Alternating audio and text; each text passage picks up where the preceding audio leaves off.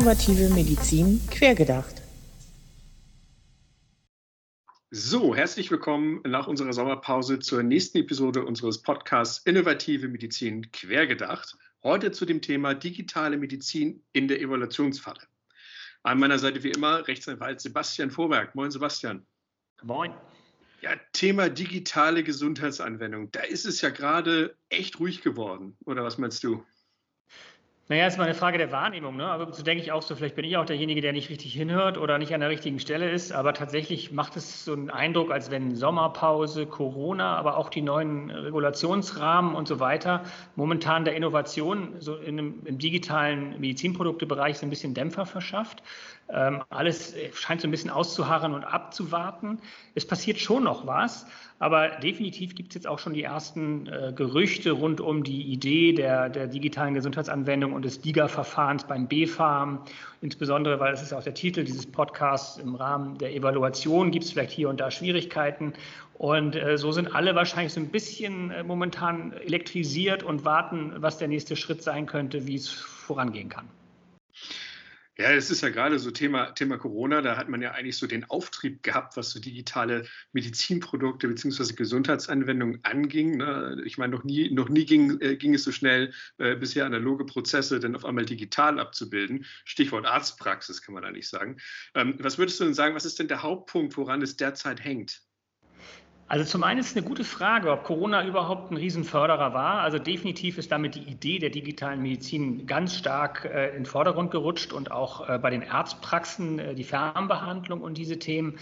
Aber es ist auch so, dass leider die Gelder für Innovationen, für Startups ein wenig auf Eis liegen und allgemein auch, dass die ganze Branche auch davon lebt, dass man sich trifft, dass man sich austauscht und dass man äh, vorankommt und äh, sich inspiriert. Und das ist vielleicht momentan ein bisschen wenig. Ähm, dennoch denke ich, dass auch gerade Player, die vorher im Markt waren und auch andere große, die sich jetzt langsam auf diesen Markt, der ja doch neu nochmal beflügelt wird, durch diese neuen Gesetzgebungen auch langsam wieder in, in Tritt kommen. Aber wenn du fragst, woran hängt es, ist es auch so, dass man heute nicht mehr mit einer Quick and Dirty Idee, ich mache mal was in Gesundheit, äh, irgendeine App, mit der ich dann vielleicht auf eine Krankenkasse zugehe, so an den Markt geht. Ne? Die neue Regulation führt dazu, dass man heute sich eigentlich den, äh, der, der, der Regelleistung, also der, der äh, GKV im Rahmen der GKV-Spitzenverbände nähern muss und nicht im Rahmen der Einzelselektivverträge. Und da muss man sich sehr gut vorbereiten. Und Stichwort Evaluation, das war bisher noch gar nicht so ein großes Thema. Und ich glaube, mhm. da muss man sich jetzt erstmal groß reinarbeiten und sich überlegen, okay, welche Rahmenbedingungen gelten denn jetzt für, für meine äh, Idee, um hinterher zu beweisen, dass ich zum Beispiel diesen positiven Versorgungseffekt habe und vielleicht auch einen guten Preis dafür kriegen kann. Also das ist viel Arbeit und ich glaube, in dem Punkt stecken jetzt viele, sich diese Arbeit zu machen. Ja, es ist ja eben schon, schon, schon grob angedeutet, dass wir halt hier mit, dass wir es mit einem anderen Feld an Playern auch zu tun haben, also ein gewisses Gefälle. Also die großen Player-Marken, dann die kleineren. Würdest du denn äh, grundsätzlich sagen, dass die äh, Hersteller von Digas äh, nicht, nicht ausreichend vorbereitet sind? Naja, das wird man jetzt ein bisschen sehen. Das wird ja dann in den Verfahren, zum Beispiel wenn man sich zur DIGA anmeldet, beim BfArM geprüft. Und da gibt es allerdings jetzt schon die ersten Gerüchte, also es haben sich ja schon so eine Handvoll, ich sage mal zweistellig, äh, bei, beim BfArM gemeldet und gesagt, wir möchten so, ein, so eine DIGA gerne anmelden. Und da kriege ich jetzt schon das Feedback, naja, teilweise waren diese Startups nicht ausreichend vorbereitet. Und man hat sich so ein bisschen äh, darüber eben dann unterhalten, wie weit eben zum Beispiel und insbesondere die Evaluation gediegen ist, um jetzt hier äh, in den regulierten Markt einzusteigen. Und da wird man jetzt ein paar Sachen auf beiden Seiten lernen muss, müssen. Da ist auch so ein bisschen Verunsicherung drin. Ich habe auch gehört, dass es gibt so Kick-Off-Meetings, wo man sich mit dem BFAM unterhält. Da war mhm. alles rosig und gut. Und später wurde man dann nochmal wieder zurückgepfiffen und hieß, ja, jetzt ist die Evaluation doch nicht so gut. Auch die ganzen Maßstäbe und so, die da so gesetzt werden, die sind ja noch so ein bisschen fließend. Und da ist man in einer starken Findungsphase und da muss man sich leider jetzt auch als Hersteller, ob man nun klein oder groß ist, sehr gut darauf vorbereiten, wenn man ein nachhaltiges Produkt auf den Markt bringt. Und da ist wahrscheinlich in dieser Unsicherheitsphase Sicherheit und damit voranpreschen mit, äh, mit viel Know-how und viel Ideen zu dem Thema, wie ich das gut umsetzen kann, sehr wichtig. Ja, es ist auch die Frage, ne, wenn man dann so ein Kick-Off-Meeting hat mit dem B-Farm, ich meine, ich weiß nicht, wie lange wie lang geht sowas, vielleicht eine Stunde, vielleicht zwei, ähm, da jetzt so ein komplettes Konzept äh, vorzustellen. Natürlich klingt es dann wahrscheinlich immer erstmal äh, glaubhafter, äh, wenn man das in so einem Meeting schildert äh, und dann, wenn man nachher dann in die Prüfung geht, stellt sich dann doch heraus, dass am Ende doch nicht so viel dahinter gestanden ist. Ne? Aber, ja, das wird man mal sehen. Also ich, glaub, ich glaube, das ist auch wirklich einfach auch ein bisschen gemein jetzt, ne? weil, weil der Standard, irgendwann wird das zur Routine und dann hat man aus anderen Be äh, Gesprächen schon gehört, worauf es ankommt. So ein bisschen wie bei Examensklausuren, so auf dem Flur vorher. Ne? Das ist halt ja. erstmal jetzt ein bisschen hektisch und äh, jeder ein bisschen, bisschen ängstlich auf der einen Seite und ein bisschen, ein bisschen auf Lücke gesetzt auf der anderen Seite.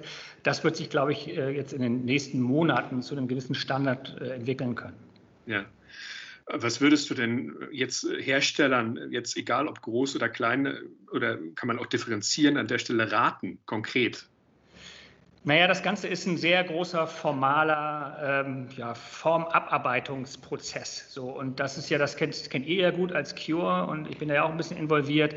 Es ist jetzt wichtig, sich diesen Formalien einfach anzutun. Es gibt fast für alles Standards. Es gibt für, allein für die Idee Lebensqualität, äh, das ist jetzt so ein neuer Begriff, dass auf einmal auch Lebensqualität als positiver Versorgungseffekt gesehen werden kann. Dafür gibt es verschiedene Standards. Man kann sich sogar noch entscheiden, welche Fragenkataloge jetzt die Lebensqualität, also ich sag mal, die medizinische Lebensqualität, Lebensqualität richtig messen und wie ich das im Zweifel dann bei so einem Evaluationsprozess auch beweisen kann. Das heißt, es gibt eigentlich für alles da draußen Standards und nun muss man eigentlich loslegen und sich das alles zusammensammeln. Es kommt jetzt eine riesen Fleißarbeit auf die äh, Hersteller zu, die muss gemacht werden. Da darf ich nicht naiv rangehen. Und da bin ich jetzt ja ganz froh, im Endeffekt mit Cure Digital zusammen haben wir jetzt ja auch mit dem Bundesverband Internetmedizin jetzt diesen DIGA Pathway entwickelt, mhm. wo es tatsächlich eigentlich nur darum geht, diese Formalien mit allen möglichen Templates und Know-how-Geschichten und ein bisschen auch mit Expertise äh, an den Hersteller zu bringen. Und das möglichst so effektiv, dass dieser Prozess bestritten werden kann. Also ohne jetzt zu viel Eigenwerbung zu machen, aber das ist das, was notwendig ist. Wir müssen diese formalen Haken auf diese Checklisten und auf das, was da gefordert ist, überall setzen und erst dann können wir selbstbewusst in die Verfahren gehen. Absolut, da bin ich ganz bei dir.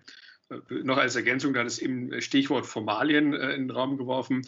Äh, es soll ja auch so sein, dass das BfArM jetzt zu seinem DIGA-Leitfaden auch noch eine Ergänzung bringen will, die sich dann äh, konkret, ähm, äh, konkret mit dem Evaluationskonzept bzw. mit der Erstellung und dem Aufsetzen der Evaluation äh, befasst. Äh, also da bin ich auch mal gespannt, äh, was da denn noch als Input kommt. Vielleicht, vielleicht schafft das dann nochmal Klarheit äh, auf dem Weg. Aber bis dahin, klar, ne, wir müssen mit den, mit den üblichen Quellen arbeiten, DIGAV und Co., diverse ISO-Normen, wenn wir an die Medizinprodukte-Eigenschaft denken. Also wenig ist es definitiv nicht. Da bin ich mal gespannt, also wer da am Ende wichtige, durchkommt. Philipp, eine wichtige Ergänzung dafür, wenn man sagt, dieses, das, das BFA möchte das noch ergänzen, das ist ja auch wirklich so geplant. Das ist aber jetzt nicht so, dass man das sich noch nicht denken konnte, was die jetzt da von, von uns fordern werden. Mhm. Es gibt ja eine große Kultur der Studien da draußen und der, der Prüfungen, der, der, klinischen Prüfungen und so weiter. Das ist ja durch Arzneimittel und Medizinprodukte heute eigentlich schon überall bekannt. Ich glaube, es geht nur noch darum, diese Standards, die da schon bekannt sind, auch wirklich nochmal effektiv an die Hersteller von digitalen Gesundheitsanwendungen genau, zu bringen, ja, ja. weil natürlich gerade das Startup, das wenn es jetzt die letzten Jahre schon auf dem Markt war oder auch ein Hersteller, der sich bisher noch nicht um diese große Regulation kümmern musste, davon gar keine Ahnung haben kann und das sich beibringen muss oder sich eben jemanden einkaufen muss, der das äh, sehr aufwendig äh, gestalten kann. Und da ist natürlich immer dankbar, je mehr Hilfestellungen kommen, um die Wege abzukürzen.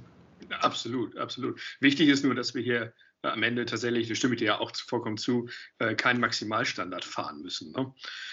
Na gut, dann äh, kommen wir tatsächlich auch schon äh, äh, zur, zur abschließenden Frage, nämlich wann werden wir wieder gute Nachrichten über digitale Medizin hören, beziehungsweise wie wird es weitergehen, deiner Meinung nach?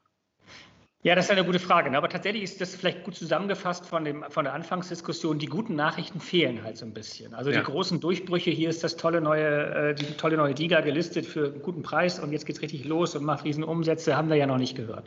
Aber das liegt auch daran, dass wir da jetzt im Umbruch sind und der wird auch noch ein bisschen dauern. Also auch mit Corona und den Geldern, die man dafür braucht und den Entscheidungen, die jetzt momentan auch so ein bisschen auf Eis liegen an einer oder anderen Stelle. Ich glaube, wir brauchen noch bis zum Ende des Jahres, um die Orientierung durchzuziehen. Dann vielleicht hoffentlich mit einem neuen äh, Ansatz auch bei Corona und anderen Geschichten, mit ja. neuer, neuer Aufbruchstimmung, mit der elektronischen Patientenakte im, im Rücken, die dann ja kommt äh, zum Jahreswechsel hoffentlich in dem Sinne und die Vernetzung vorantreibt. Und dann wird man wahrscheinlich alle, und dann hat man auch viel darüber geredet und dann gibt es wieder vielleicht Treffen, wo man das auch wieder inspiriert austauschen kann. Und da bin ich mir eigentlich ziemlich sicher, dass wir im nächsten Jahr dann äh, so Hockeystick-mäßig einen Anstieg dieser Dinge erleben werden und dass wir so Mitte des Jahres eigentlich sagen, ah Mensch, wie cool, das ist eigentlich alles ganz schön am Laufen. Das wäre so meine Hoffnung. Bin ich, bin ich komplett bei dir. Also ich denke auch, der, der Knoten wird platzen, sobald die erste Anmeldung dann tatsächlich durch ist. Ne? Spannend, hochspannend. Ja gut, Sebastian, äh, damit wären wir auch schon am Ende unserer Folge. Wie immer, ich bedanke mich ganz herzlich bei dir und freue mich aufs nächste Mal. Ja, danke Philipp. Bis zum nächsten Mal.